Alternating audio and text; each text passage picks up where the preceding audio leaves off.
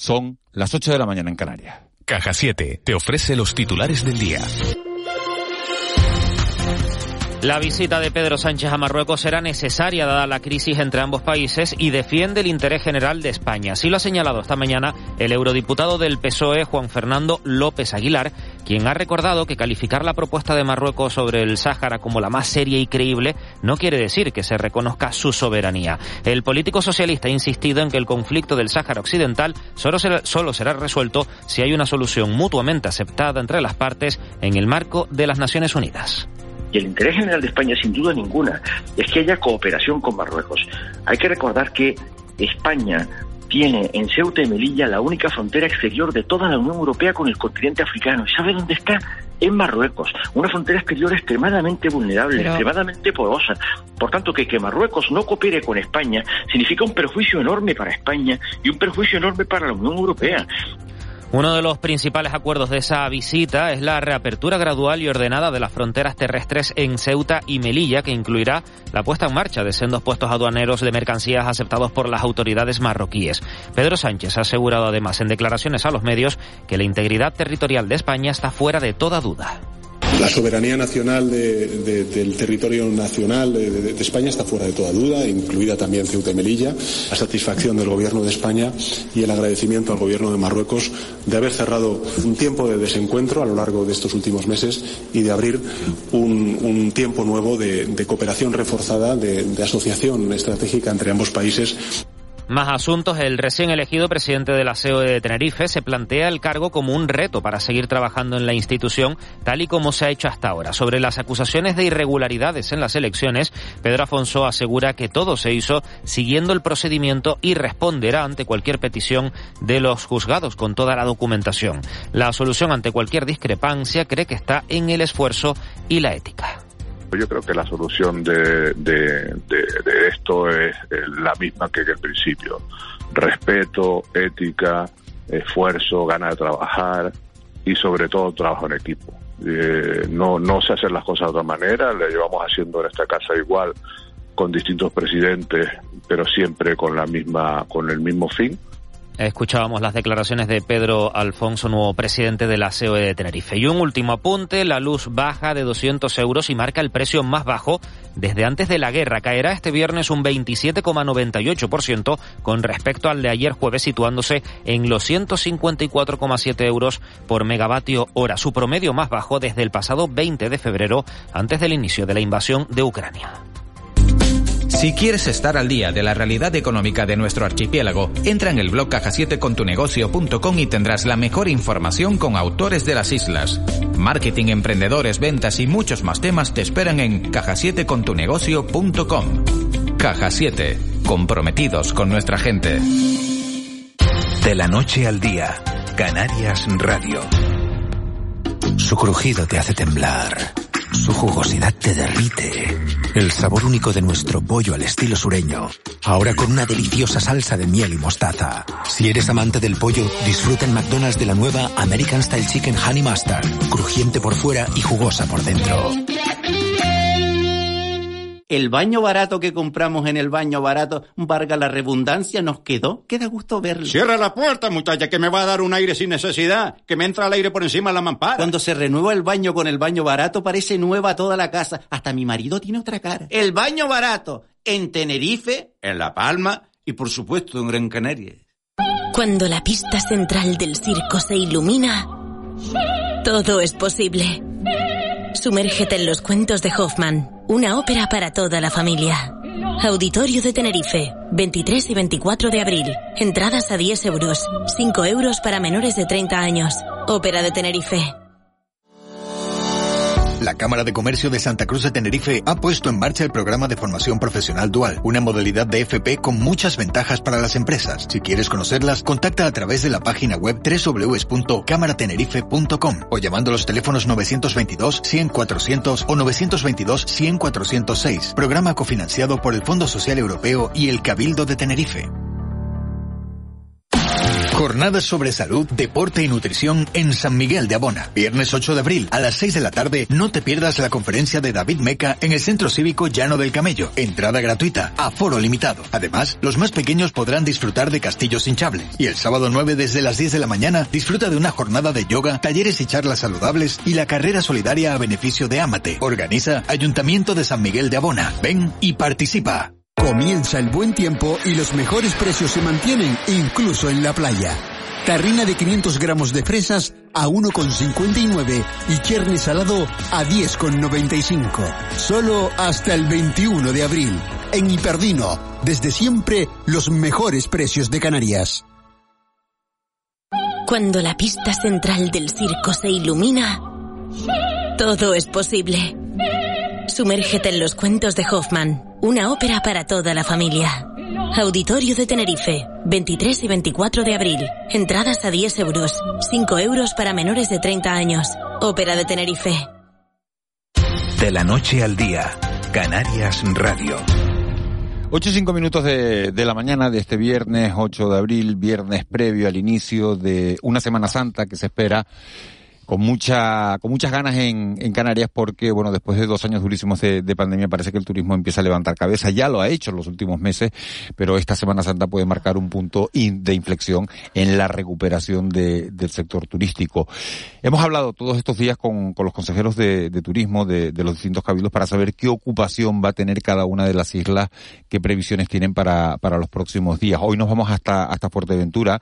Ahí está Jessica de León que es la consejera de turismo del Cabildo de, de Fuerteventura. Señora Delio, muy buenos días. Muy buenos días. Eh, ¿Qué previsiones maneja la isla de, de Fuerteventura para, para los próximos días?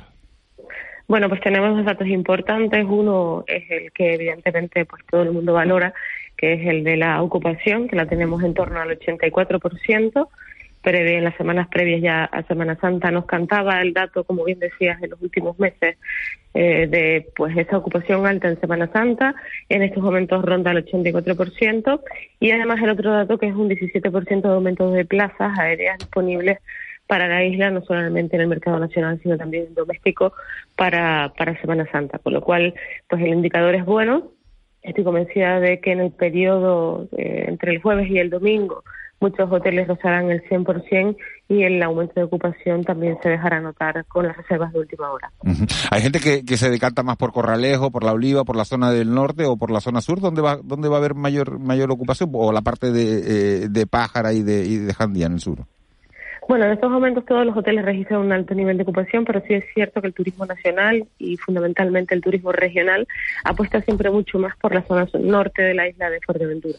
Hay que tener en cuenta que la isla eh, tiene idiosincrasia, tiene tres zonas turísticas muy identificadas, muy diferenciadas. En la zona sur prácticamente pues es turismo alemán, eh, que es nuestro principal mercado, y en la zona centro es turismo inglés y en la zona norte prima mucho el turismo nacional, que además eh, se está desestacionalizando por momentos en la isla de Fuerteventura, lo cual también es una muy buena noticia. Es verdad, es verdad que está, lo ha dicho usted eh, de una manera muy gráfica, es verdad que, la parte del norte de Corralejo tiene un tipo de turismo, la parte del castillo tiene otra y no, y la parte de, del sur tiene otra. ¿Hay plazas suficientes de avión para que todo el que quiere ir a Fuerteventura eh, pueda ir a la isla? ¿La conectividad se ha recuperado? sí, la conectividad ya la tenemos recuperada. A finales del año pasado ya anunciábamos que, al menos en el mercado nacional, habíamos recuperado la conexión. De hecho, Fuerteventura tiene un 17% más de plazas para Semana Santa con respecto al 19, que es un año prepandémico. Con lo cual sí podemos hablar de esa recuperación en la conectividad con el mercado nacional. Es verdad que en el mercado internacional pues todavía tenemos que trabajar en muchos mercados. Por, por ejemplo, Fuerteventura perdió todas las conexiones con el mercado nórdico y estamos intentando recuperarlas en parte o una gran parte de ellas para el próximo invierno, para este invierno. Con lo cual, eh, pues en el mercado nacional sí que podemos decir que Fuerteventura ha recuperado y ha aumentado con respecto al 2019, pero es verdad que en el mercado, en los mercados internacionales tenemos todavía que hacer un esfuerzo. Eh, consejera, buenos días. Eh, ha dicho que el turismo nacional se está desestacionalizando. Eh, ¿Cuánto de importante es esta tendencia? Bueno, pues hemos pasado de un turismo que ocupaba el quinto lugar a un turismo que a veces no le damos la suficiente importancia, pero ha pasado el tercero en los últimos meses, ¿no? También es verdad que las preferencias post-pandémicas pues eran destinos de proximidad Y yo creo que mucha gente ha descubierto Fuerteventura en los últimos meses, porque a lo mejor quizás buscaba pues ese clima que encontraban otros destinos mucho más alejados y como los viajes de, de, alto radio, ¿no? De los más alejados estaban descartados de los planes familiares, pues han optado por Canarias y especialmente por Fuerteventura. Eso ha hecho, por ejemplo, que Iberia mantenga un mayor número de vuelos con Madrid eh, durante todo el invierno, lo cual eso no lo veíamos nunca en Fuerteventura. Nunca en Fuerteventura hemos tenido eh, tres conexiones al día con Madrid en invierno y en Fuerteventura en este invierno lo hemos tenido. En verano pasamos a tener tres conexiones y media, digamos, si hacemos el balance entre toda la semana, con lo cual estamos hiperconectados con en la capital de, España, que además supone el 63% del el turismo que llega a Fuerteventura de península. Luego tenemos la Franja Norte, Barcelona y por supuesto Andalucía, ¿no? las dos ciudades de referencia, Sevilla y Málaga. Pero eh, eso significa también que nos ha cambiado también el perfil de turista en los últimos meses. Eh, al desestacionalizarse, pues antes venían familias que dependían de las vacaciones de los niños del cole y ahora tenemos un turismo de parejas eh, que va ganando a ese turismo familiar y que busca además actividades en el terreno, lo cual significa que restaurantes, bares y empresas de turismo activo pues también están ganando con este cambio de perfil, ¿no? Eh, ni mejor ni peor, pero sí es verdad que nos ha cambiado y hay que hay que tenerlo en cuenta y reseñarlo. Consejera, buenos días. Mm, yo soy de los que cuando llega al aeropuerto tira para el sur también, ¿no? Eh, sí, lo hago siempre, ¿no? Eh, de Fuerteventura me refiero. Eh, y quería preguntarle un poco más allá de Semana Santa, porque aquí sí hay un interrogante, ¿no? Para ese mercado, por ejemplo, el municipio de Pájara, ¿no? Que, que depende, bueno, hay mucha Costa Calma y, hay mucho mercado alemán. También mercado polaco, que es un mercado en expansión, ¿no? En Fuerteventura. Y claro, mm, ¿cuáles son las previsiones que tienen dado que esa zona, pues bien, bien por los imponderables, por los imponderables de, de, de, las dudas sobre, sobre el gas, por la guerra, obviamente, eh, no temen que, que, este final de, de, esta primavera pues, pues se ponga complicada. Sí, de hecho, eh, Alemania no ha dejado de reservar, pero es verdad que se han ralentizado las reservas. Cuando nosotros volvíamos de Fitur, que la guerra de Ucrania no había estallado, eh, prácticamente había tres operadores de referencia que nos comentaban que tenían entre el 40 y el 50% de la temporada turística de verano vendida. Eso significaba también que volvían las reservas con antelación, con lo que esto significa para armar toda la operatividad de hoteles y, transfer y los receptivos. ¿no? Era una buena noticia que nos traíamos de Fitur. Con, bueno, estalló en la guerra de Ucrania, las reservas no han dejado de producirse, es verdad, pero sí se han ralentizado de cara al verano y los operadores lo que nos reseñan es eso, que bueno, las reservas, la gente reserva con timidez y puede que volvamos otra vez a las reservas de última hora. Pero también que la gente mira con recelo también el precio del paquete turístico y cómo va desarrollándose la guerra en, en el resto de las próximas semanas. Pero el paquete turístico de Fuerteventura está caro comparado con, por ejemplo, vamos a empezar en el verano, que también ahí pues comparado con Turquía, comparado con Grecia, ¿no? Turquía va a tener problemas porque está cerca de la guerra. nunca vamos a poder compararnos con Turquía o con Grecia porque tiene una política de precios demasiado agresiva. Yo creo que Canarias ha defendido en los últimos años la política de la calidad que ofrece la seguridad que ofrece el destino y la ha defendido bien. De hecho, somos un destino de referencia y líder en el mundo, con lo cual eh, a veces nos empecinamos en mirar para los vecinos que ofrecen, es verdad, política de precios agresivas, pero creo que Canarias, aún manteniendo precios, en muchas ocasiones hemos salido ganando a esos destinos competidores. Yo creo que ahí no está el debate tanto como en la calidad que puede ofrecer el destino. Y antes me decías que cogías el coche y vas a la zona sur, entonces sabes perfectamente a qué me refiero cuando hablamos de calidad en el destino. Eh, principalmente, por eso, pues, por eso voy, consejera, por eso voy. Exacto, por eso el problema que tenemos con la recepción de las urbanizaciones. Pero sé también y me consta que el Ayuntamiento de Pájara está trabajando en la recepción de esas urbanizaciones, que van cayendo poco a poco las reservas, las, perdón, las sentencias asociadas a esos planes parciales, la última es la de Cañada del Río, y por tanto, bueno, eh, estamos desde el Cabildo además arribando el hombro en todo lo que tenga que ver, aunque no tengamos competencias en la asesoría jurídica, por si al Ayuntamiento de Pájara le hiciera falta para poder encontrar una solución que satisfaga no solamente al turista, sino hay que pensar que en Costa Calma, en Morrojable, en La Pared, viven residentes que pagan sus impuestos y que no reciben los servicios. Eh, consejera, eh, ayer hubo una reunión de, de y decía que bueno que este incremento del precio de los combustibles, de los carburantes, no está afectando en el número de, reservas porque la gente tiene eh, muchas ganas de viajar después de dos años de pandemia, pero sí en la en la, en la rentabilidad de, de las empresas y que lógicamente todo eso no se puede repercutir en los precios, que era de lo que estábamos hablando. ¿Cuánto han subido eh, los precios? Pues si soy sincera, no soy capaz de decirle ahora mismo cuánto ha subido, pero sí es verdad que los operadores nos hablan de un 30% de encarecimiento del paquete, asociado también al precio de la energía. Es verdad que también lo que nos dicen es que efectivamente las familias están asumiendo ese coste, pero están asumiendo ese coste para ponerse aquí, en el destino. Eso significa que la familia tiene un 30% menos de eh, gasto en destino, muy probablemente asociado a la rentabilidad que puedan tener o la liquidez que pueda tener esa familia para viajar.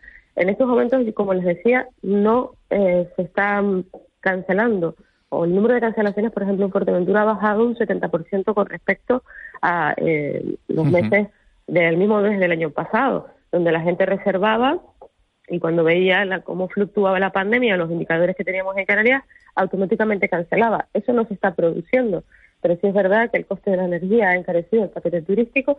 Le digo, como referencia genérica, que nos han llegado los datos, no para Fuerteventura específicamente, en un 30%, pero sí es verdad que sí que preocupa fundamentalmente pues a, todos, ¿no? A, pues a los que estamos operando un destino, porque eso también significa una incertidumbre que se añade a, la pandemia.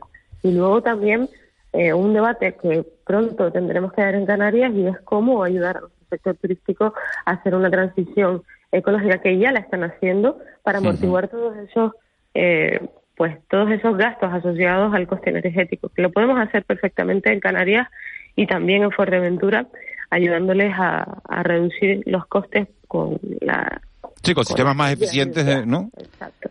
Eh, consejera, eh, le iba a preguntar por el futuro de hacia dónde quiere, eh, qué turismo quiere tener eh, Fuerteventura en el futuro, ¿no? Pero usted ha mencionado el, el aspecto de la sostenibilidad. Esto ya es una exigencia, ¿no? Sí, los operadores nos están exigiendo que nos certifiquemos y de hecho en los últimos meses hemos venido trabajando en la consecución de un sello que nos permita en Fuerteventura trabajar junto al sector público y público-privado en esa gobernanza de la mano de los planes de sostenibilidad turística en destino, donde Fuerteventura consiguió 9,2 millones de euros. Dentro del marco de estos planes de sostenibilidad, que eran fondos europeos, Next Generation, lo que vamos a empezar a hacer es un programa con hoteles, con operadores privados que están en destino para conseguir que la isla pues mitigue ese impacto de CO2 cuando cuando llegan al destino. Es lo que nos están pidiendo ya los operadores como Jet2 o la propia TUI, que además auditan sus propios colaboradores y además estamos intentando atraer algún programa piloto para la isla de Fuerteventura, sobre todo vinculado a la movilidad. Con lo cual no estamos, eh, sé que hay islas que nos pueden dar una masterclass, como puede ser Lanzarote, ¿no? en sostenibilidad, y de hecho miramos con reojo y con envidia sana a las políticas que está implementando la isla hermana y siempre hemos estado muy de la mano y muy en contacto con el Cabildo de Lanzarote en esta, en esta guía continua hacia una isla que además de reserva de la biosfera, que tiene cuatro parques naturales y donde el 88% de y, y, hoteles, ilegales también, ¿eh? O sea que no, no todo es maravilloso, ¿eh? Hay cosas que todos podemos aprender de todos, pero todos tenemos cosas que mejorar. Evidentemente pero yo no estoy aquí para sacarle los colores a Lanzarote. Si me no, para echarle las flores que sé que le ha echado montones y, con esa... Me voy a aprovechar de, de esa sinceridad, consejera, eh, ya que está así tan abierta. Un sitio para recomendarnos, los que están oyendo la radio ahora mismo y digan, oye, pues me quiero ir a Fuerteventura esta Semana Santa, a ver si encuentra billete, que eso es lo, primero que tiene que hacer, encontrar coche de alquiler, encontrar plaza. ¿Con qué sitio se queda Jessica de León? ¿Se atreve la consejera a mojarse de, recomendar un sitio de la isla de Fuerteventura? Miguel Ángel, yo te voy a decir una cosa, yo soy del Cotillo, me siento del Cotillo y el Cotillo es una pequeña joyita que tenemos en el noreste de Fuerteventura con unas playas espectaculares y una gastronomía fantástica. Entonces, si alguna vez me pierdo, la gente sabe que estoy allí, con lo cual si tienen un huequito y están en Fuerteventura, no pueden dejar de reservar porque y de irse...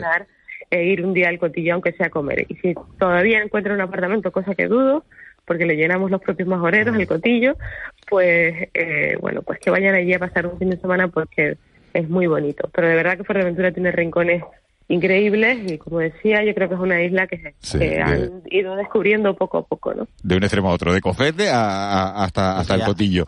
A, mí búsquenme en Cofete, sí, sí. Jessica de León, eh, consejera de turismo del Cabildo Fuerteventura. Muchísimas gracias por habernos atendido. Toda la suerte de, eh, bueno, para la, para la Semana Santa y para el resto de temporada. Muchas gracias. Muchísimas gracias a todos. Buen día. 8 y 19. Vamos con unos consejos de publicitario y vamos a hablar de Somos Vida, de esa campaña que tiene en marcha el grupo de Radio Televisión Canaria en la tele y en la radio para tener una mejor salud en este archipiélago. De la noche al día, Canarias Radio. En Cristalam tenemos la solución definitiva para el exceso de calor en edificaciones. Nuestras láminas de control solar 3M para cristal con una reducción térmica de más de un 80% y libres de mantenimiento son eficiencia energética en estado puro, sin obras, sin cambiar los vidrios, en exclusiva en Canarias, solo en Cristalam. Visítanos en cristalam.com. Jornadas sobre salud, deporte y nutrición en San Miguel de Abona. Viernes 8 de abril a las 6 de la tarde, no te pierdas la conferencia de David Meca en el Centro Cívico Llano del Camello. Entrada gratuita, aforo limitado. Además, los más pequeños podrán disfrutar de castillos hinchables. Y el sábado 9 desde las 10 de la mañana, disfruta de una jornada de yoga, talleres y charlas saludables y la carrera solidaria a beneficio de Amate. Organiza Ayuntamiento de San Miguel de Abona. Ven y participa. ¿Buscas cómo vender o comprar tu propiedad? En Bin Canarias somos especialistas en la venta de inmuebles residenciales y comerciales en Tenerife. Contamos con seis oficinas ubicadas en el sur de Tenerife y nuestro personal habla 14 idiomas. Bin Canarias, el mejor servicio para los mejores clientes de la mejor inmobiliaria. Contáctanos en el 922 78 72 10. La Cámara de Comercio de Santa Cruz de Tenerife ha puesto en marcha el programa de formación profesional dual, una modalidad de FP con muchas ventajas para las empresas. Si quieres conocerlas, contacta a través de la página web www.cámaratenerife.com o llamando los teléfonos 922 100 400 o 922 100 406. Programa cofinanciado por el Fondo Social Europeo y el Cabildo de Tenerife. De la noche al día, Canarias Radio. 8 y 21 minutos de, de la mañana, vamos con nuestra campaña Somos Vida. Lo que más me motiva de mi profesión es la confianza que ponen en nosotros. Trabajando en la UBI vemos como las personas en su momento de mayor vulnerabilidad depositan toda su confianza en nosotros y se ponen en nuestras manos. Que nada se compara con la alegría de un paciente cuando después de días o incluso semanas de ingreso se recupera y finalmente puede irse de alta. Somos vida. Radio Televisión Canaria. Somos vida. Bueno, pues ayer fue el Día Mundial de la Salud. Seguimos con esta campaña durante toda la semana de Somos Vida y vamos entrevistando cada jornada, cada programa, cada día a personas que tienen que ver con el ámbito sanitario. Hoy tenemos a un hombre que quiso ser sanitario desde, desde pequeño y le vamos a preguntar por qué Fabio Balader López es técnico superior en imagen para el diagnóstico en el complejo hospitalario materno-infantil de, de Las Palmas de Gran Canaria. Señor Balader, muy buenos días. Muy buenos días a todos. ¿Por qué quería, ser, ¿por qué quería ser sanitario desde pequeño? Pues no lo sé, la verdad, bueno, no lo sé. Es algo que te surge. en mi caso, pues, mi madre era enfermera. Eh, yo creo que eso tuvo mucho que ver porque ella me, me, pasó ese, ese amor que ella tenía por cuidar a los demás. Yo siempre vi ella era la enfermera de, de toda mi familia, claro, no solo, no solo en el trabajo. Y también mm, recuerdo estar eh, hospitalizado de pequeño por alguna operación y ahí ya, yo creo que salí de ahí ya sabiendo que, que yo me quería dedicar a algo que tuviese relación con eso. Claro, y decidió dedicarse a ser técnico superior en imagen para el diagnóstico. Entonces la gente puede decir, oye, ¿y qué es técnico superior de imagen para el diagnóstico? Bueno, hay que decir que es un profesional que, bueno, que presta apoyo en, en los servicios de, radiología o de, o de medicina nuclear en esos procesos de, diagnóstico a través de imágenes radiológicas, ¿no? ¿Es así? Eh, sí, correcto. Nosotros, bueno, eh, trabajamos, somos un tándem, en, realidad es un equipo súper, bueno, multidisciplinar, ¿no? Que pues trabajamos allí enfermeros, técnicos y radiólogos. Y incluso también tenemos em, radiólogos vasculares que suelen estar eh, incluidos dentro del servicio, en una parte, pero dentro del servicio, por lo menos en mi hospital. Y sí, sí, nosotros somos los responsables de, de, que se obtengan unas imágenes con suficiente calidad em, para que se puedan realizar los diagnósticos, para que le sirvan al médico para, para averiguar qué es lo que está pasando. Esta, esta parte de, eh, de la imagen, imagino, Fabio, que, que, ha mejorado mucho en los últimos años con la revolución de las nuevas tecnologías, ¿no? Eh, las imágenes que son, bueno, que son fundamentales para, para detectar las enfermedades, tanto, bueno, pues las ecografías, esos, eh, bueno, todas esas, esas pruebas radiológicas que se hacen. Eh, ¿Cómo ha avanzado esto en los últimos años?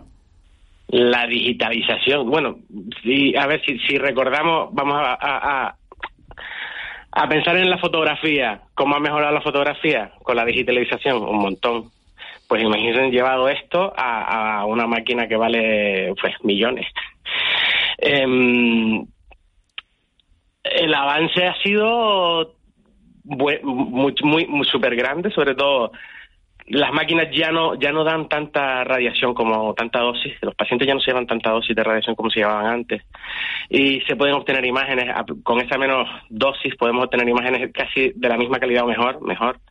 Y luego podemos trabajar con ellas, que es lo que hacemos después, pues nosotros la parte que todo el mundo conoce, ¿no? Es cuando estamos allí, hacemos la, el escáner, la resonancia, eh, la radiografía incluso, que es lo más básico que podemos hacer pero después nosotros trabajamos con esa imagen eh, para que para mejorarla, la editamos. eh, el almacenamiento también, o sea, los postprocesos, porque le damos, cuando editamos las imágenes, también le, les ponemos, es como un filtro, diferentes filtros de Instagram para que la gente lo entienda. Le vamos añadiendo filtros para mejorar y darle al radiólogo diferentes visiones de lo mismo, pero que le resaltan diferentes cosas según lo que nos va interesando ver. Sí. Eh, buenos días, señor Balader. Y, estamos a la última en, en, el, en, el, en la sanidad canaria en cuanto al, terreno que usted domina. ¿Estamos a la última en aparatos, en, en técnicas? A la última, última no estamos. No, no, no lo hemos estado nunca. pero, pero no, pero no vamos muy, tampoco vamos tan, tan atrás.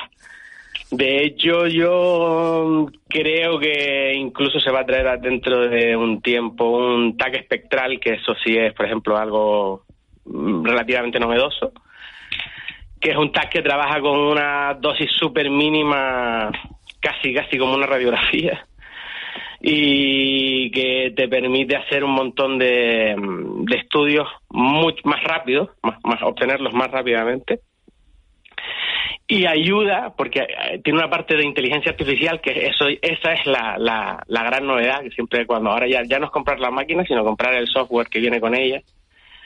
Eh, la inteligencia artificial ayuda sobre todo al radiólogo porque bueno técnicos hay un montones somos somos mucha gente pero radiólogos siempre van faltando la verdad.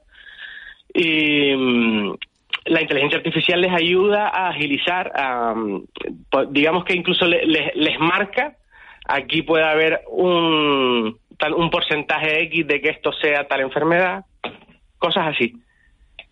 Eh, señor vamos a ver, mm, hay una cosa que es la tecnología, que es muy importante, que evoluciona, que hay que adaptarse, que todo eso está muy bien, que intentamos estar a la última y a veces lo logramos y a veces no, y otra, otra es el trato humano, ¿no? Me gustaría saber un poco cómo, cómo, cómo, cómo ha evolucionado, sobre todo en estos dos años que han sido muy difíciles, en un trabajo como el suyo, en el que cuando vamos a hacernos un TAC, una prueba de esta naturaleza, una radiografía, vamos un poco mm, con miedo. Un poco todos tenemos una experiencia de paciente en ese sentido.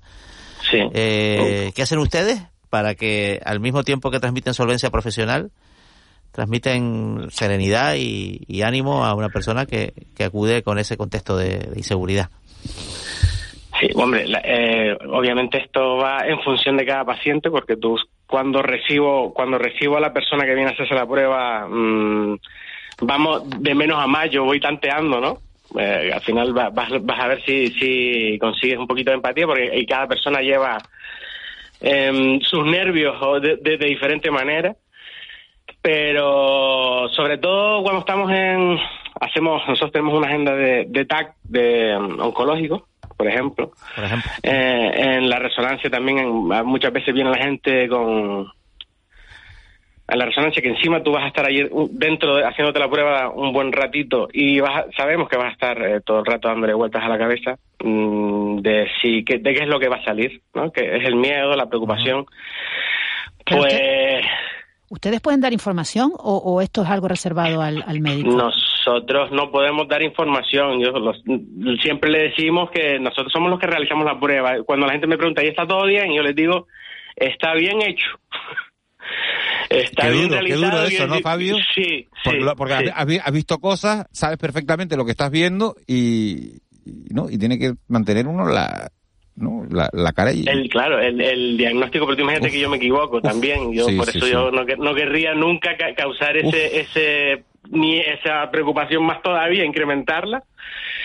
Eh, no, entonces eso va luego en un informe que va al médico especialista que solicitó la prueba y nosotros lo único que podemos es em, verificarle que todo salió bien y que, el y que al médico le va a servir lo que hemos hecho. Hasta ahí. Lo que sí, pues intentamos empatizar, le quitas un poco de hierro, hablas con la persona, le explicas cómo va a ir todo. Muchas veces tenemos que tener un montón de paciencia, por ejemplo, en la resonancia hay mucha gente que es claustrofóbica y hoy hay otra gente que viene con las historias que le cuentan y ya vienen con el miedo. No son claustrofóbicos, pero vienen con el miedo. Entonces es cuestión de eso, cada persona un poco ver por dónde puedes irle hay gente que no hay manera, que no, que no hay manera de, convencerlo o de, o de, mm, de tranquilizarlo y entonces ahí decides que lo mejor es dejar de insistir también, ¿no? esto no, no es obligado. Y mm, la formación, ¿cómo, cómo, cómo ustedes se adaptan a ese, a ese cambio permanente?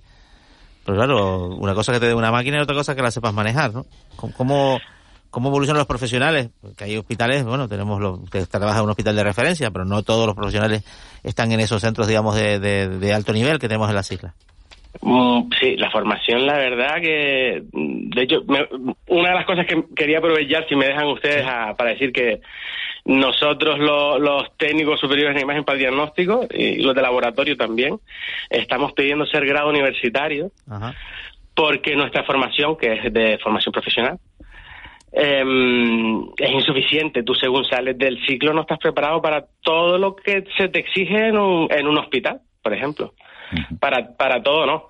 Al final, mucha de esa formación nos la costeamos nosotros, vamos buscando cursos, vamos vas aprendiéndolo con los compañeros también, que con los compañeros que tienen más experiencia pues te van enseñando cosas.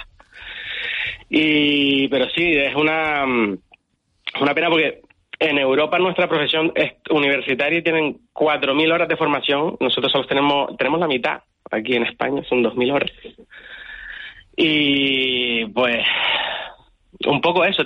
digamos que a día de hoy depende mucho de, de, cada uno. Fabio, eh, estaba leyendo que hay una señora que, que te hizo llorar después de 11 años de profesión. Sí, esto fue durante el confinamiento. ¿Y por qué? Que yo no sé si es que estábamos todos más sensibles pues para, para mí también fue inexplicable, fue una reacción mira que he estado con cosas más más más graves eh, pero pero ella consiguió digamos tocarme la fibra sensible. Llevaba tiempos en urgencias eh, durante el confinamiento ustedes recordarán que las visitas eh, o sea que estaba estaban limitadas claro. Incomunicadas desde hacía un montón de tiempo. Es que si me pongo a pensar y me, y me emociono y esto que pues empiezas a hablar con lo que estábamos hablando, empiezas a hablar con ella al principio y te va contando, coge un poco de confianza, se suelta y, y, ella pues dio, soltó todo su, todo su, la angustia que estaba pasando, la preocupación, que no sabía dónde estaban sus sus hijos.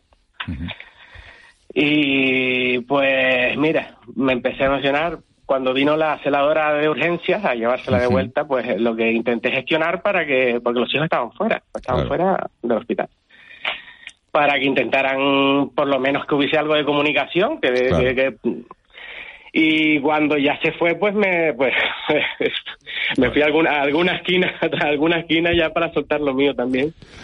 No sé qué fue lo que me pasó pero sí que bueno. eh, en, esa época vivimos muchas cosas que, que no hemos vivido en otras. Bueno, el mundo, el mundo sanitario que, ha sido fundamental para poder afrontar la, pandemia, que le ha echado muchísimas horas a, todo esto y que si hoy estamos aquí con esa pandemia eh, prácticamente eh, controlada o gripalizada, que es la palabra que se está utilizando, eh, es debido a, al esfuerzo que, bueno, que, que ha hecho todo, todo el sistema sanitario. Así que en esa parte, eh, absolutamente agradecidos. Fabio Balader López, técnico superior en imagen para el diagnóstico. Muchísimas gracias por dedicarse a la sanidad. Muchísimas gracias por esa vocación. Por emocionarte por emocionarse, por oír las historias eh, de gente que se pasa 11 horas eh, en urgencia, porque eso eh, nos hace personas, nos hace buena persona y, y, y, bueno, nos hace mucho más humanos de, de, un sistema que a veces, bueno, pues decimos, pues la sanidad tiene listas de espera, vemos cómo están las urgencias de determinados hospitales y bueno, se deshumaniza, ¿no? Pues no, hay una parte muy humana y Fabio Balader la, la ha encarnado hoy. Muchísimas gracias. Muchas gracias a ustedes por, por darnos voz y porque la verdad que muchas veces nos sentimos como que no que somos invisibles. No, no, no, no, pues para nada. Y cuando vamos además en esas situaciones, como decía Juan antes, usted estaba diciendo hace, hace, Fabio estaba diciendo hace un instante, yo, yo soy incapaz de meterme, soy capaz de bucear y soy incapaz de meterme en un tubo para una resonancia. ¿No? Y tú dices, claro, eso tiene que ser la complicidad de la persona que está ahí la que te puede convencer para que ese proceso que puede ser traumático sea bastante más llevadero y, eso es eso se consigue con, humanidad con empatía y con y con una y con una profesionalidad que uno que uno se encuentra cada vez que va a un centro sanitario muchísimas gracias Fabio pues muchas gracias.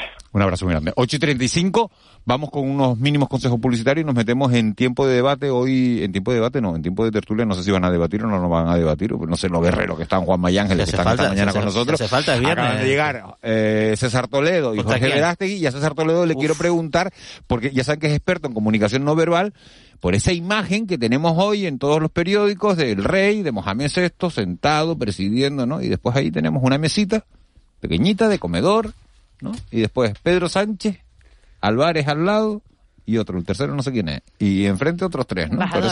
el embajador, ¿no? Pues, pues mira, y, después hay, a ver qué, qué, dicen ellos con la comunicación no verbal. Vamos con esos consejos publicitarios y analizamos esa, esas imágenes. También, también, la entrevista con Fijo. Una de las cosas que más me gusta de mi profesión como matrona es que lidias con el milagro de la vida en su máxima expresión. La verdad que nunca me planteé ser matrona hasta que haciendo las prácticas de enfermería pasé por el paritorio y tuve la ocasión de ver un parto y ahí ya lo tuve claro. Al final ser partícipe de la llegada de un bebé al mundo es un regalo, no sé, es una bomba de, de amor. Radio Televisión Canaria. Somos vida.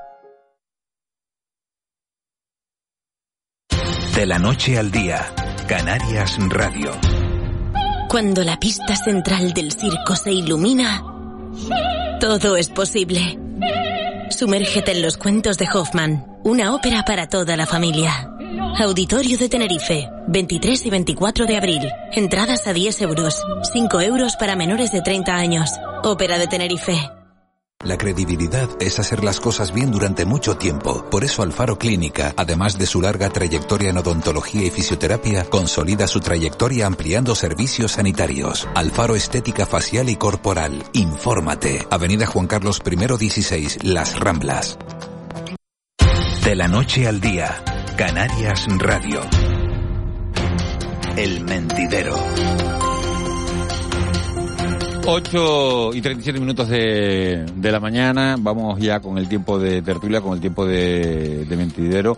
Eh, siguen con nosotros Ángeles Arencibio y Juan Manuel Betancourt se incorporan Jorge Verástegui. Jorge, buenos días. Buenos días. Y César Toledo. César, buenos días. Hola, buenos días y, feliz Viernes de Dolores a todos, ¿no? Viernes de Viernes de, de Dolores. ¿Fue un dolor o fue un, acierto esa reunión de Pedro Sánchez con Mohamed VI? Estábamos viendo, estaba diciendo, hay una... César Toledo es especialista en comunicación no verbal y estábamos viendo eh, esa reunión de Mohamed VI presidiendo eh, el encuentro, ¿no? Eh, que estamos acostumbrados a ver eh, reuniones entre altos mandatarios en, en, en mesas enormes, en mesas grandes, en mesas solemnes. Sí, como, la de Putin, una, sí, como la de Putin. Y esta, y esta es una mesa de un poco, una, una, mesa que podemos tener todos en el comedor de casa, en un piso de 70 metros cuadrados, ¿no? Eh, pero eh, en, en, la cabecera, en una de las cabeceras, sentado el rey.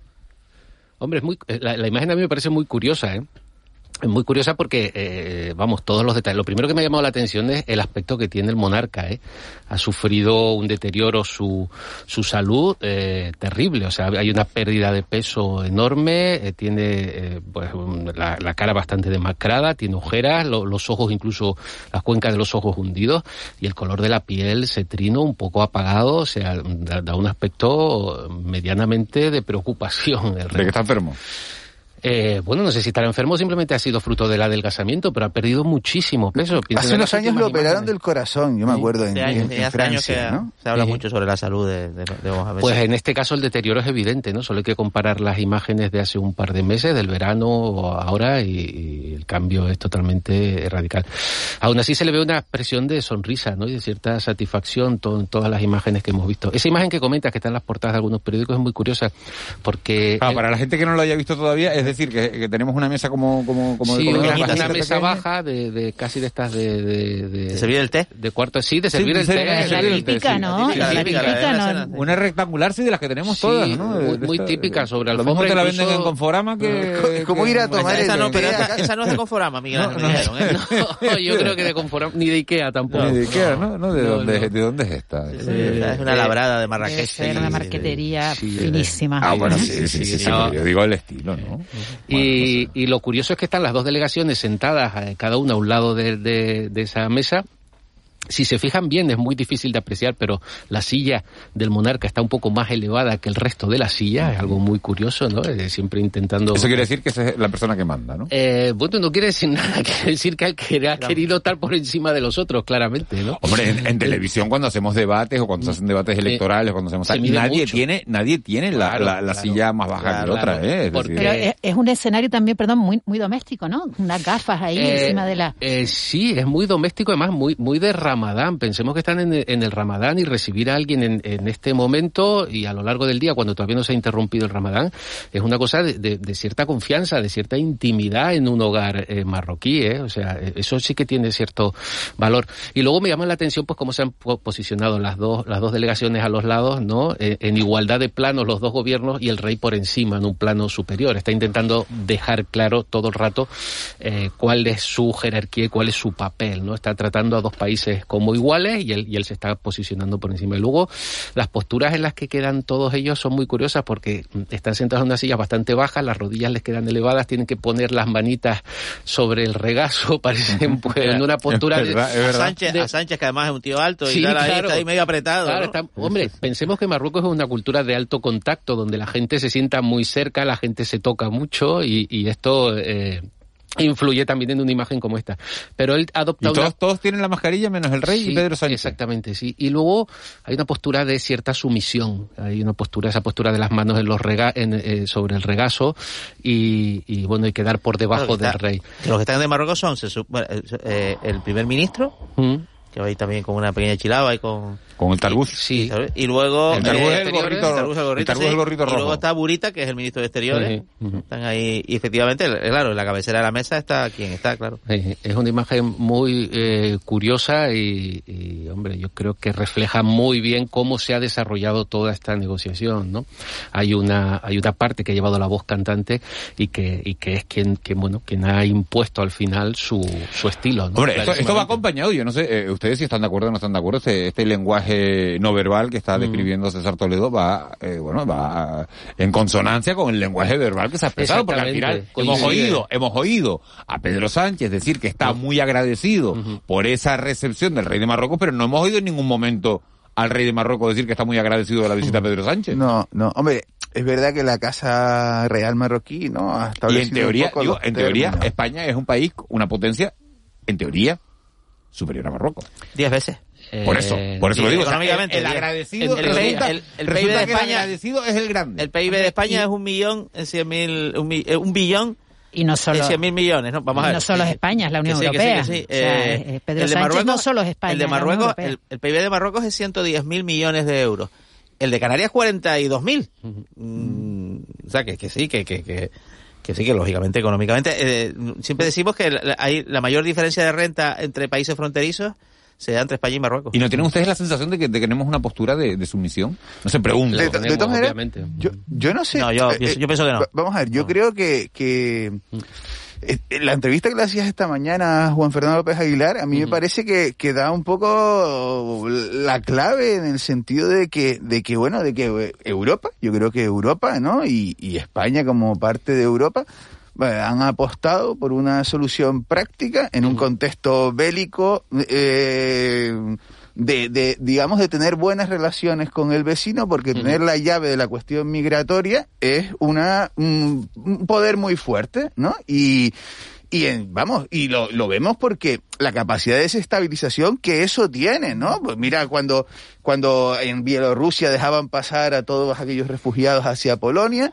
vemos la, la capacidad de desestabilización que tuvo en Canarias toda la cuestión de la crisis migratoria, o sea, vemos la situación de países como Francia, donde la ultraderecha está pues no sé, no sé si va a ganar, está cercana, o sea, me refiero, es un tema muy serio, ¿no? Claro, pero Pedro Sánchez ha dicho todo el rato, además, eh, está buscando como grandes alianzas, no es solo una relación de España con Marruecos, es decir, ha dicho, estamos en el lado de Estados Unidos, que se ha aliado con Marruecos, estamos en el lado de Alemania, que se ha aliado con Marruecos, entonces Pedro Sánchez está buscando posicionar a España dentro de un bloque, ¿no? Es decir, Italia ha decidido Claro, eh, más Argelia- irse al lado de Argelia, ¿no? Eso, eso es, es curioso, ¿no? Porque ahí, ahí entran un poco todos los matices de la política diplomática, ¿no? Bueno, ahora, eh, ahora Italia pretende ser un poco el cliente principal de Argelia, que ya lo es, pero desplazar un poco a España como cliente principal de Argelia en el mercado del gas. Y claro, Argelia, hay que hay muchos temores y tal, que algunos son heredados también de la Guerra Fría, ¿no? Argelia es presuntamente el aliado de Rusia. Bueno, en esto de la guerra de Ucrania no lo es tanto, también hay que decirlo, pero es verdad que el ejército argelino pues ha sido suministrado por Rusia y ha sido un aliado tradicional, ¿no? De ahí que el tema del Sáhara, muchos temores de estos analistas y diplomáticos, es que si un Sáhara independiente sería un Sáhara controlado por Argelia y por tanto con una salida al Atlántico ahí que ahora mismo no tiene, ¿no? Y entonces en ese contexto Estados Unidos, nos metemos otra vez el rollo de la geopolítica, prefiere, prefiere que ahí esté, esté Marruecos, esté Marruecos, ¿no? Eh, y curiosamente, Italia también tiene una relación muy privilegiada con Rusia. ¿eh? Italia es el país europeo que más sufre las sanciones eh, de la Unión Europea a Rusia. Pero y después, Juanma, está el pequeño detalle de que eh, Pedro Sánchez no tiene ningún apoyo en los otros partidos, ¿no? En los- ni, ni en su socio de gobierno, ni el resto de, Es que el de PP, los le, criti- el partidos. PP le critica más el método, pero- le critica sí. la- más la forma que el fondo. Pero déjame añadir una cosa. Eh, eh, se están abriendo la, la frontera de Ceuta y Melilla, ¿no? Esta cuestión del paso del estrecho, todas estas cuestiones económicas, ¿no? Comerciales de relación con el. Eh, tal vez él confíe en que en que una vez estas estas situaciones mejoren, pues El ya no te Ceuta- podrás oponer, ¿no? El presidente de Ceuta, Presidente que es del PP, el presidente de Ceuta, que es del PP, eh, apoya este acuerdo. Sí, sí, ¿no? Y, y le echa flores a Pedro Sánchez, vamos. Yo creo que las, do- las dos, las dos, los dos análisis son compatibles. Yo creo que a medio eh, largo plazo probablemente eh, esta es la decisión correcta y esta es la que más frutos va a dar para los intereses de España, para los intereses de Europa y para los propios intereses de, de- de los dos países en conflicto. ¿no? Yo creo que eh, eso es así. Quizá lo que ha fallado han sido las formas. No olvidemos que bueno que ayer eh, Pedro Sánchez ha estado eh, visitando un país en contra de la voluntad de- expresada en el Parlamento. Creo que eso se podía haber salvado. Y, no tiene nada que ver con la, con, postura de sumisión que intentaba yo antes eh, comentar. O sea, son dos cosas perfectamente compatibles. Eh, e incluso en el, en el lenguaje no verbal, las posturas de sumisión, eh, incluso en el cara a cara, cuando estamos hablando de una persona con otra, son necesarias para el entendimiento. Cuando te enfrentas a alguien que tiene una postura muy agresiva, cuando no quiere bajar el tono de la discusión, a veces hay que dar un paso atrás, a veces hay que adoptar una postura un poco más sumisa para que la otra persona se calme, se tranquilice y poder llegar a un entendimiento y poder establecer el diálogo, que es un poco lo que hemos visto aquí. Y España, en la forma, eh, aparte de, de- de las consecuencias que puede tener la política interior, eh, las formas han sido de sumisión, claramente, para, para tranquilizar a, a la otra parte, para rebajar el tono y para que el otro se aviniera a intentar a- eh, un acuerdo. Eso ha sido, bueno, creo que, se ve la- claramente, ¿no? ¿Y, y en la, ¿Y en la reunión de Pedro Sánchez con Núñez Feijóo? Pues, ¿Quién era el sumiso? La reunión no, la reunión fue, fue de bastante... Tres horas, ¿eh? Sí, fue de bastante igualdad. A mí, a mí me llama la atención, no, no olvidemos que las últimas reuniones con Pablo Casado duraban menos de dos horas. Esta, esta duró más de tres. Ya la cronémica, que, que es otro área importante de la comunicación Bueno, verbal, la primera vez siempre te alargas nos, más. ¿no? nos indica. Sí, pero cuidado. Pero el talante es totalmente Si no quieres alargarla, no la alargas. O sea, que si hay intención de cortar la reunión rápidamente, pues la cortas y das la rueda de prensa y se se acabó. Entonces, si han estado tanto tiempo hablando, probablemente han hablado de más cosas de las que nos han contado que hablaron. Y a mí me llama también la atención muchísimo, desde el punto de vista de la cronémica, la reunión del día anterior, que fue con el rey. Y también casi, casi duró tres horas. Y tres horas de conversación con el rey en una eh, recepción. De Feijó, en este caso. Sí, de Feijó, que, que Bueno, prácticamente... este rey es hablador, ¿eh? Sí, pero es una reunión prácticamente protocolaria en la que casi casi es, es un saludo al nuevo líder de la oposición, Pues en el no que fue te hace la no foto. fue protocolaria. Fue- porque es- eh, está, está claro que fue más que protocolaria, está claro que tres horas de conversación dan para hablar de mucho. Entonces, yo creo que se, se están abordando temas que probablemente nosotros todavía Mira, y- no Y conocemos. después está el Y aspecto, el aspecto que a mí me parece importante, que es el aspecto de la, de la, de la expresión de, de Fijó cuando Mm. sale de, que dice, bueno, no les puedo dar ninguna noticia buena porque no he conseguido nada, pero la reunión ha sido muy cordial. A mí me parece que este elemento pero Fe- eh, eh, es muy interesante La teniendo en cuenta lo que había La anteriormente. estrategia de claro. Feijó, la estrategia de Feijó, eh, está muy, Es está de muy jugar al bueno, ¿no? No, no, y está muy clara, está muy clara. Él, dicho en términos futbolísticos, eh, muchas veces fichas a un, bueno, fichas a, contratas a un delantero y es, bueno, este es el futuro, ¿no? Pero hay que darle tiempo. Y luego hay veces que los equipos fichan a lo que se llama un ficha- una contratación de rendimiento inmediato. Feijó está muy interesado en proyectar a la opinión pública española que puede ser presidente mañana. O sea, que está preparado para ser presidente, que no tiene que hacer las prácticas. Pues mira, hay, hay un detalle... Eso casado, eso casado todavía no lo, te- Pues no- no lo ayer, tenía. ayer Pedro Sánchez dejó, creo que fue Pedro Sánchez, pues, una filtración, ¿no? Que, que, que decía que no tenía muy preparado, que le criticaba que Feijón no tenía muy preparado el tema de... Bueno, eso a Sánchez le interesa decir... de- que no estaba muy preparado, ¿no? pero me parece, le interesa hombre, evidenciar lo contrario. Me parece una... Pero una- interesa evidenciar lo hay- contrario, claro. Hay un detalle de la reunión de ayer que a lo mejor hemos pasado por alto al llegar. No sé si fe- se fijaron, eh, Feijó llevaba un- una carpeta y un montón de papeles bajo el brazo. Sí, sí, sí, dejó bien claro que él iba allí a lo que iba, Con la ¿no? tarea A- con, con papeles y a, y a intentar trabajar, ¿no? Otra cosa que a lo mejor no trabajarán nada o no hablarán de nada importante, no lo sabemos, ¿no? Pero su imagen al llegar es la de intentar trasladar la imagen de que yo vengo aquí con mis papeles, vengo con mi guion y, y vengo a intentar eh, a- abordar el tema en profundidad. Y luego Feijó tiene otra ventaja también, eh, el otro día lo comentaba alguien, no, no, no recuerdo quién lo comentaba en algún medio de comunicación, que es que su aspecto, es su cara, ¿no? Tiene, tiene cara de, de- de madurez, tiene cara, tiene cara presidenciable, De ¿no? Tiene sí. cara De senior, de senior, claro, de exacto. senior, que, que bueno, que eso ayuda muchísimo, aunque parezca que no, en la comunicación política ayuda muchísimo. No, a, a mí eh, me produce, no sé, como tranquilidad o algo así, ¿no? Que, que, que el líder de la oposición y el presidente de gobierno Sí. tengan un, un nivel de interlocución bueno, ¿no? Lo que me gustaría saber un poco, y tendremos que estar atentos, es que, qué recorrido tiene esto, ¿no? Y a, eh, a nivel institucional, por ejemplo, la cuestión de, la renovación de los órganos, el Consejo General del Poder Judicial y todo esto.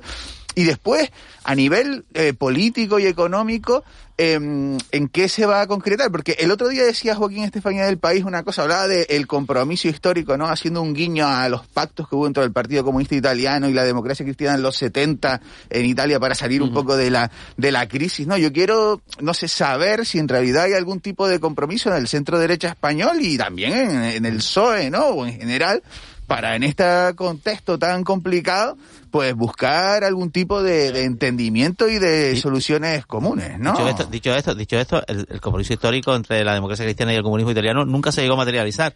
O sea, se habló No, mucho de ello. hu- Hubo un par de presupuestos donde el Partido Comunista Italiano no, no Pero votó en contra. A creo, uno de sus pero- arquitectos lo secuestraron y lo mataron, pues entonces se quedó en eso. ¿no? Bueno, estamos en la semana previa a la, a la Semana Santa. eh, tenemos todavía que tener las mascarillas en, lo- en los interiores, pero bueno, si uno está en un interior y está consumiendo una bebida o está consumiendo un alimento, lógicamente se puede se puede quitar la, la mascarilla. Llegó la vida de antes. Sí, sí, sí. Hemos Pero vuelto a la vida incluso- de antes. incluso los Va a ser besos, la Semana los Santa besos, ¿eh? del descendole. Es verdad que la gente ya se empieza a besar, ¿eh? Sí, se sí. empieza a besar eh, cuando saludas a alguien, le das un abrazo o, o- o le das un beso. Lo hay que es preguntar, en hay que interiores, preguntar. en interiores No sé con yo. mascarilla, ¿eh? A veces Sí. se dan besos con, con mascarilla, ¿no? O hacer alguna cobra de estas, ¿no? O sea, que no sabes muy bien a veces cómo... ¿Sí te has visto alguna cobra? No, Muchas, yo la he sí, hecho, sí. o sea, ¿Tú la has yo, hecho, sí? yo la he hecho. A veces sí, tengo sí. como ciertos reparos, ¿no? Sí, sí, sí, sí. Mm, No sé si estamos yendo muy muy rápido, ¿no? La verdad, pero... Eh, lo ¿A quién, le veremos. hiciste, a quién hiciste la cobra, Jorge? No, no, pero una cobra... No, bueno, era un, era un beso sin contenido erótico, ¿no? Pero... No, hombre, lo estamos dando, lo, hombre, lo estamos dando No, por no, hecho, no, no, no, no, por nada, sino porque... Yo no había pensado otra cosa. Ah, vale.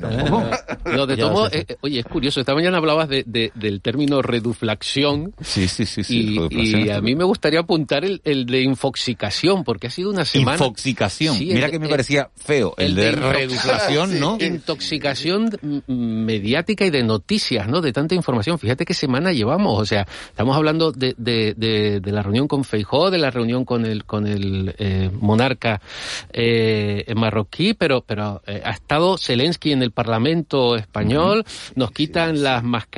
Sí, o sea, sí, sí, sí, es que llevamos una llevamos un, un- un ritmo de noticias que yo creo que, que la sociedad casi es incapaz de, de- Pues de digerirlas, ¿no? La Semana Santa creo que la debemos disfrutar en familia, en los actos litúrgicos o en la, la playa o como sea y, y este repunte un poco de, de- de la economía y, y el hecho de dejar atrás la pandemia.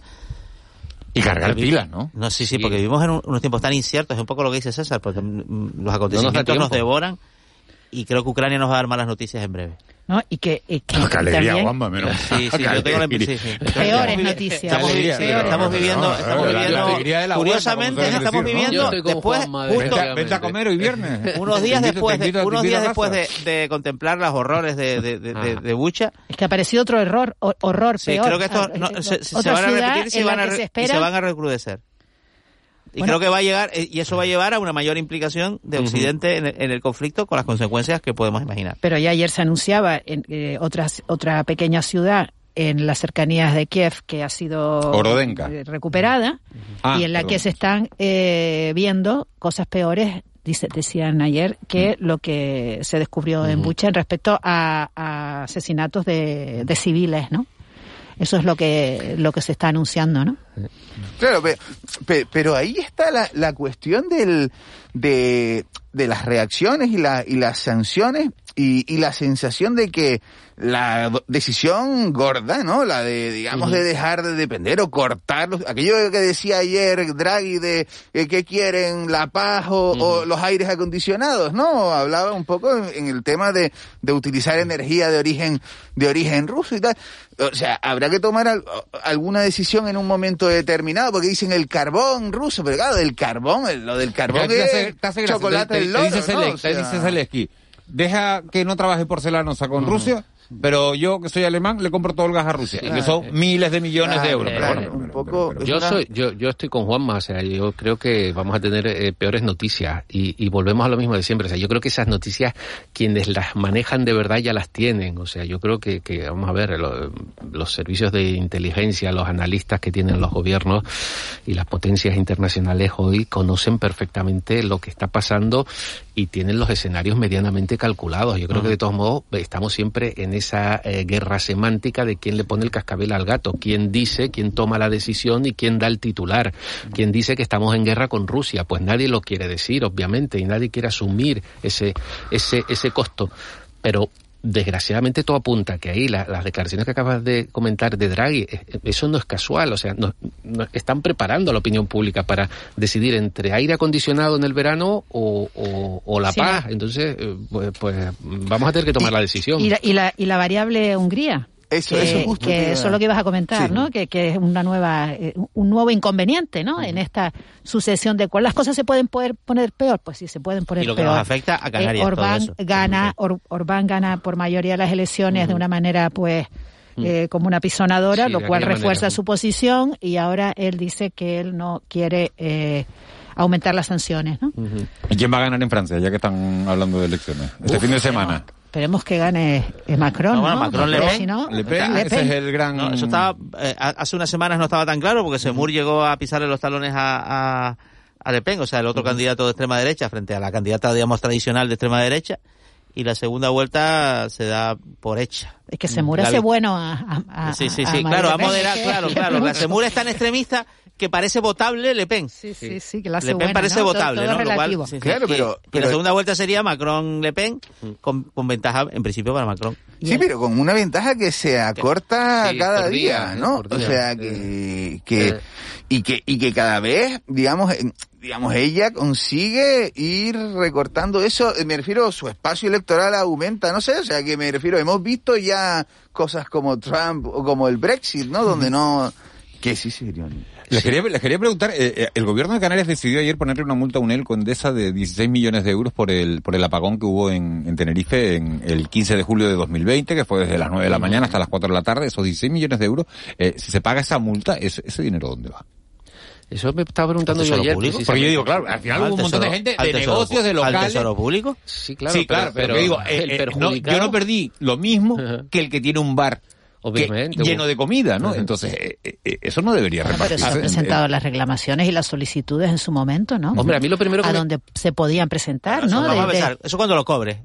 Eso primero sí lo cobra. Eso sí lo sí lo cobra, porque primero te lo van a recurrir en vía administrativa y luego te lo van a recurrir en los tribunales. Eso es por el cuño. O sea, cuando lo cobres, Sí, lo planteas y haces un... A mí me llamó la atención que hayan pasado casi dos años para Sí, una multa. O sea, a mí cuando me pillan en la autopista, eh, no, no, no esperan dos años para 15 de multar. julio de 2020, Casi casi dos dos años, A la- sí. al día siguiente tengo la multa en casa y si te descuidas te la descuentan de la cuenta corriente Sí, y ya luego ya luego tú reclamas lo que Ah, pues que son expedientes que tienen un trámite Uf, largo eh, y tal. dos años. Hombre, si el gobierno le dice a, a Andes a Unelco, oye, te pongo 8 millones de multa en vez de 16, si me lo pagas en 15 días, como nos hacen a Pronto nosotros. la pago, Pronto pago, pronto pago. Oye, pues igual nos ahorramos unos cuantos recursos, Sí, ¿eh? sí, es verdad. Y después una cosa, porque yo me acuerdo cuando ocurrió eso, Endesa y Red Eléctrica estuvieron ahí un poco echándose los trazos de la cabeza a ver ¿eh? cuándo, quién era la, la La responsable, responsable, y tal. Bueno, pues el gobierno ha, Ha establecido quién. Que no es responsable. Bueno, ¿se van de Semana Santa? ¿Te vas de Semana Santa, César? Eh, tranquilitos en, en, en Santa Cruz. Eh, pues están todos los hoteles llenos y aquí no gasta nadie. ¿Tú, no, tú no gastas, Jorge gasta? Sí, yo me voy, pero... Sí, me voy, me voy. Unos días, pero aquí en Canarias. puede En decirlo. Canarias. Bueno, no puedes decirlo. No, no, a La Gomera. ¿no? Bueno, a, al- a alguien, con, con alguien a quien no le hace la No, cobra. sí, no, que con va. alguien a quien no le hace la cobra. Hacer la cobra en la Gomera. hacer la cobra en la Mi Gomera, madre. señor. Juanma, gracias, Ángeles. Un Gracias. abrazo, hasta vemos de- feliz fin de semana. Nosotros vamos con las noticias a las nueve, pero no terminamos. Terminamos a las nueve y media, así que nos queda media hora. eh,